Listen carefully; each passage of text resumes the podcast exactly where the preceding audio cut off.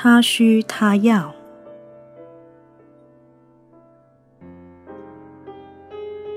美国威廉·哈里博士著，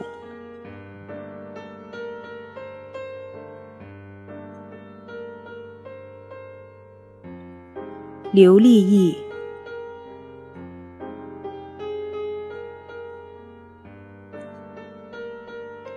江西人民出版社出版。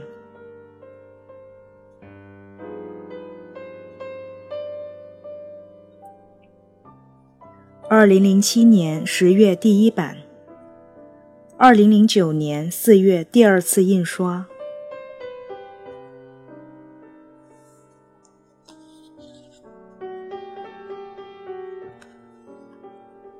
Win Windy 录制。喜马拉雅 FM 首播。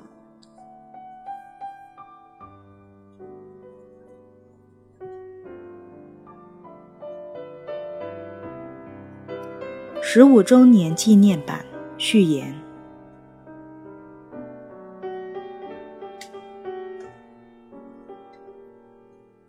十九岁那年。大学里，一个已婚朋友对我说：“他的婚姻亮了红灯，叫我给他支个招。”不过，我的办法似乎并没奏效，他还是离了婚。为什么我会帮不上忙呢？究竟是什么使得我朋友的婚姻不可避免的破裂了呢？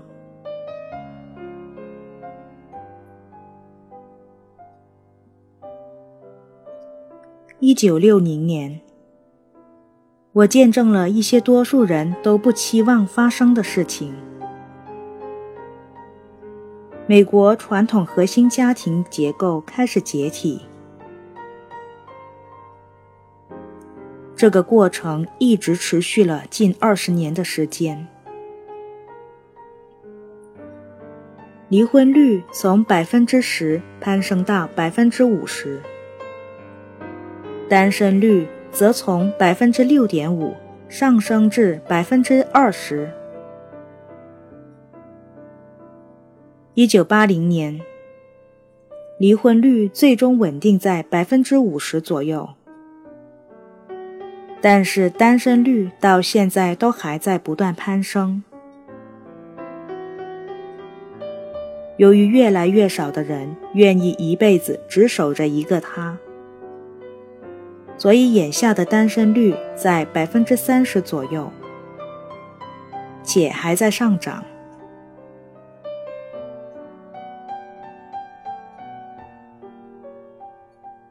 那时。我还不知道朋友婚姻的破裂属于潮流的一部分，反而一直把它归咎于自己经验的缺乏。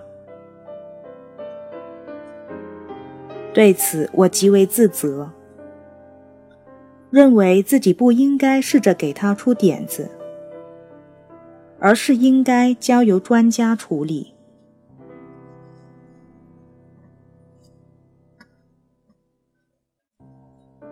此后几年里，老是有夫妻向我征询婚姻方面的意见，尤其当我获得心理学博士学位后，更是如此。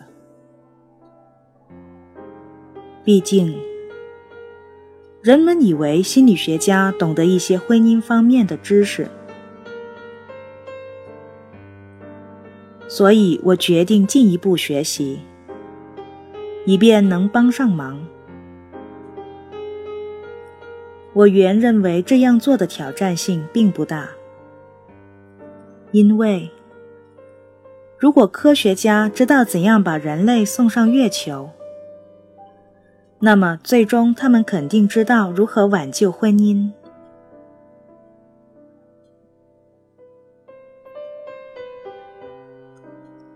我阅读了大量关于解决婚姻问题的书籍深受该领域专家们的影响。并还在一家自称为明尼苏达州最好的婚姻咨询与治疗所工作。尽管如此我还是对于陷入危机中的婚姻束手无策。几乎每位前来咨询我的人都像我大学朋友一样，离婚了。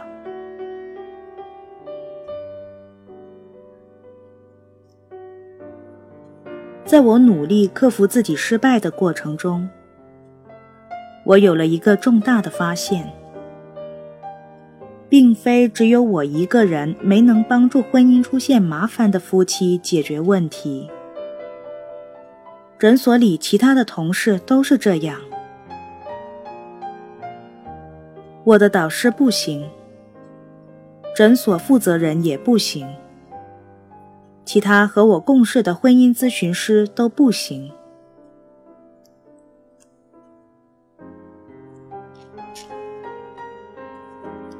接下来，我又发现了一件极为让人吃惊的事：全美大多数的婚姻专家们都没法挽救问题婚姻。要找到愿意承认失败的人不太容易。但是面对活生生的案例，我实在找不出任何一位能够证明他成功的挽救了问题婚姻，或者帮助受其辅导的人成功的走出了婚姻危机。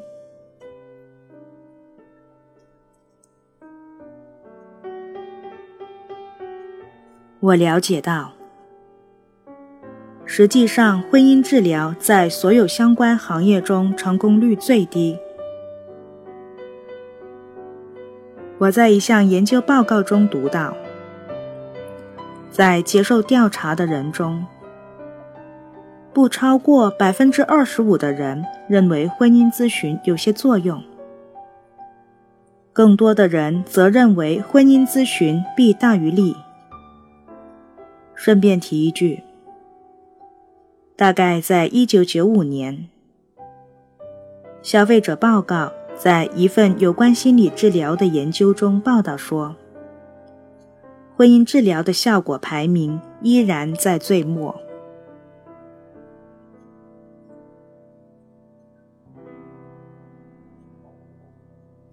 多么大的挑战啊！离婚率。正以前所未有的速度飙升，然而却无人知道怎样遏制这种趋势。因此，我铁了心要找出对策。我不仅在书中和学术文章中搜寻良方，还和前来咨询的朋友、即将离婚的夫妇们交谈。企图从他们身上找到解决问题的方法。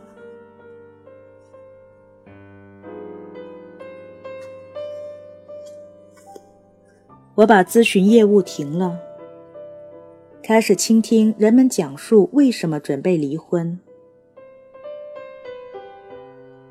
当决定和并不相爱的人结婚时，他们得到了什么呢？我问他们：“你认为要付出怎样的努力，才能得到幸福的婚姻呢？”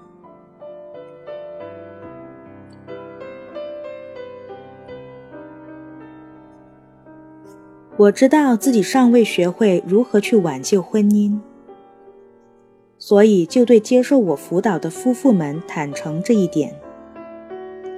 当然，也就不收取他们的费用。我通过教心理学来维持生计，把在办公室和夫妇们约谈只是作为一种兼职。尽管效果不怎么样，但由于是免费辅导，所以前来找我咨询的夫妇倒比以前多了许多。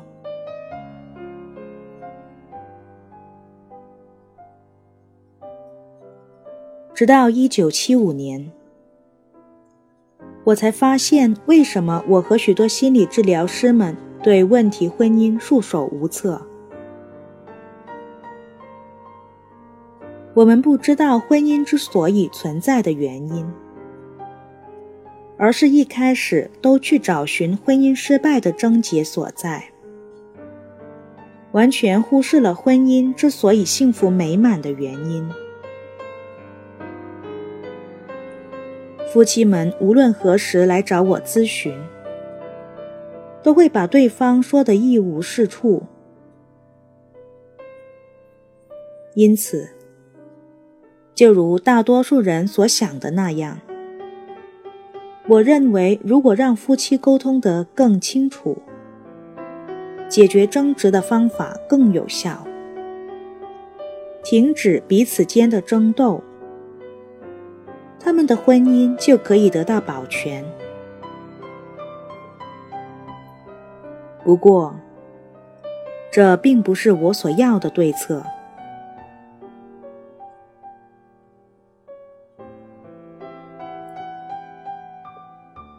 一对又一对的夫妻向我解释说，他们走入婚姻的殿堂，并不是因为彼此沟通顺畅，能及时化解分歧，相处和睦，而是由于他有着难以抵挡的魅力。他们堕入了爱河，但是到进入到我办公室时，他们之间的爱意已经荡然无存。许多夫妇实际上觉得对方很倒自己的胃口，沟通匮乏，彼此间有分歧没能及时处理，常常争斗，这是使得当初的柔情消失殆尽的一个基本原因。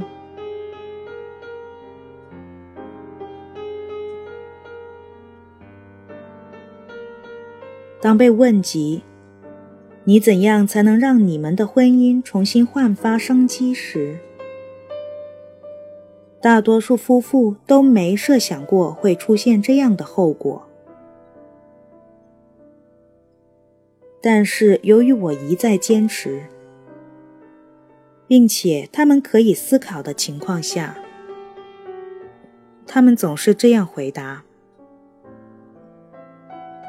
除非我们之间还有爱情存在，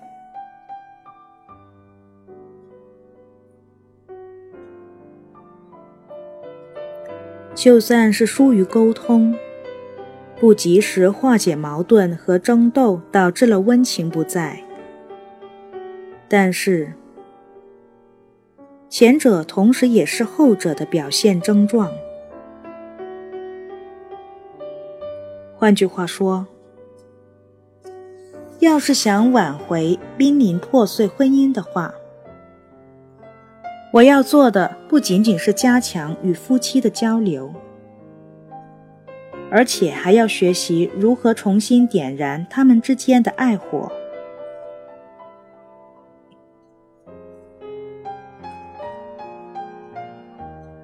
在上述观念的指导下。我开始着手解决情感问题，而不是理性的问题。我的目标从解决夫妻间的冲突，变为帮助他们重燃爱火。我推想，如果我知道怎样让他们重遇爱河的话，沟通。化解矛盾和停止争斗可能都不在话下了。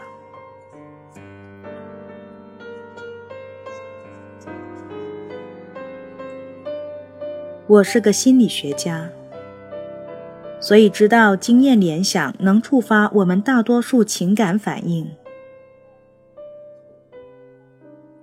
无论什么时候，某种事物伴随一种身体上的情感暗示反复出现。那它就很容易自然的引发这种情感。比如，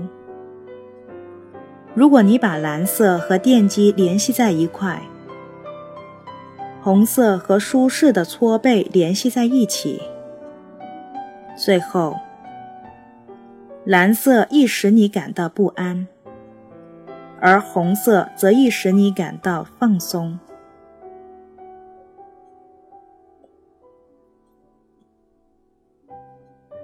如将此规则适用于爱情的话，我推想，爱情无非就是经验联想。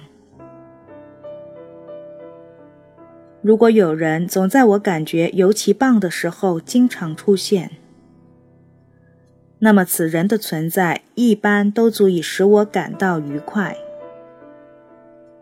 也就是我们所谓的爱的感觉。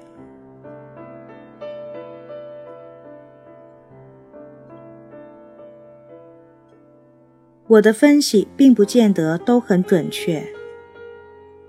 但是，通过鼓励夫妻们尽量做些彼此感到高兴的事情，避免做那些让人不舒服的事情，从而帮他们把爱情恢复到从前的甜蜜状态，他们的婚姻被挽回了。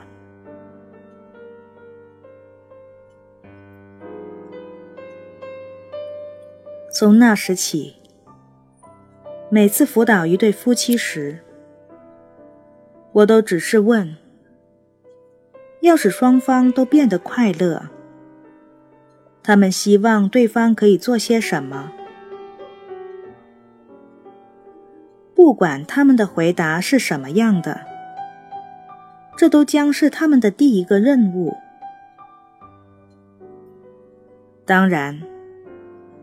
并非每个人都真的知道如何使得两人快乐，也并非每个人都愿意这么去做。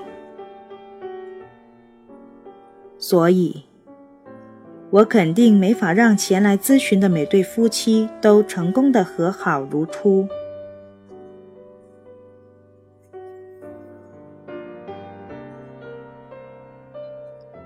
但是，随着对策的日臻完善，我开始意识到，爱意的产生是由夫妻间彼此的需要触发的。于是，我帮着他们去了解各自的需求是什么，无论对方是何需求，我都鼓励他们去满足。甚至在起初他们不想这么做的时候，我更是如此。在这方面，我的工作是卓有成效的。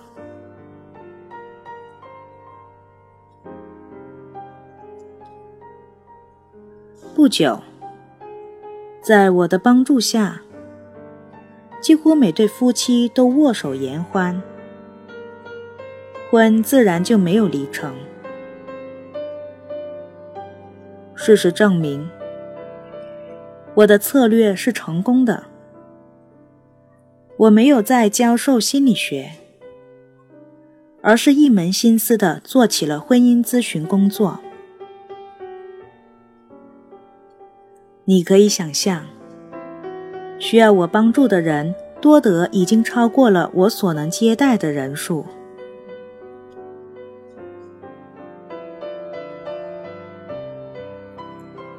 这种策略运用到实践中后的第十年，我写了第一本书来阐述它，书名为《他需他要》。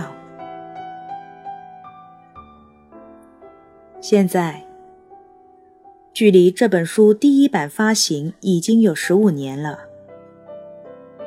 它的出版发行量已逾百万，并还被译为十一种文字。许多人都将之称为婚姻宝典，这可能是真的，因为就我所知，向已婚夫妇提供可尝试的并经过考验的计划，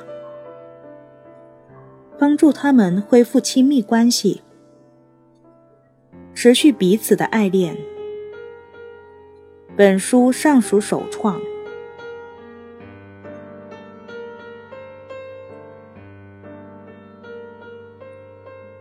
本书之所以能帮助夫妇们有效地解决婚姻出现的问题，是因为它触及了婚姻存续的根源——爱。沟通和解决问题的技巧对于幸福的婚姻的确非常重要，但却不是最根本的。夫妻之间的爱才是保持婚姻美满幸福最必不可少的。在多年的婚姻咨询生涯中，我从未碰到过彼此相爱却想要离婚的夫妇，反而倒是遇见了一些善于沟通和解决问题的夫妇，闹着要离婚。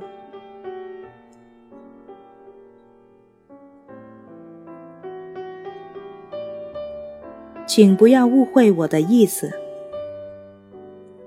我是极为赞同加强夫妻沟通和培养他们解决问题的技巧，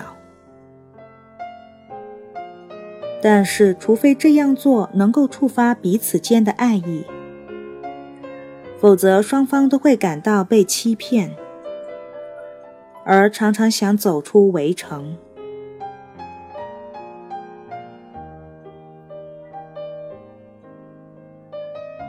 本书将告诉你婚姻生活中最重要的是什么，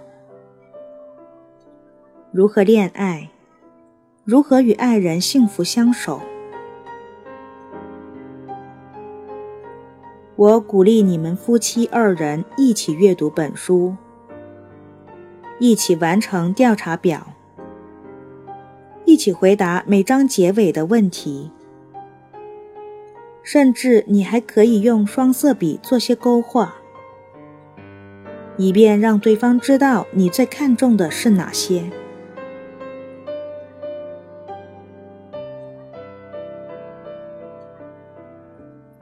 我收到许多夫妻的来信，说他们每年元旦都会重新阅读《他需他要》，提醒自己为了保持婚姻的幸福甜蜜。在来年该做些什么事情？这样做很管用。由于本书讲述了如何培养满足彼此重要情感需求的技巧，因此值得经常阅读。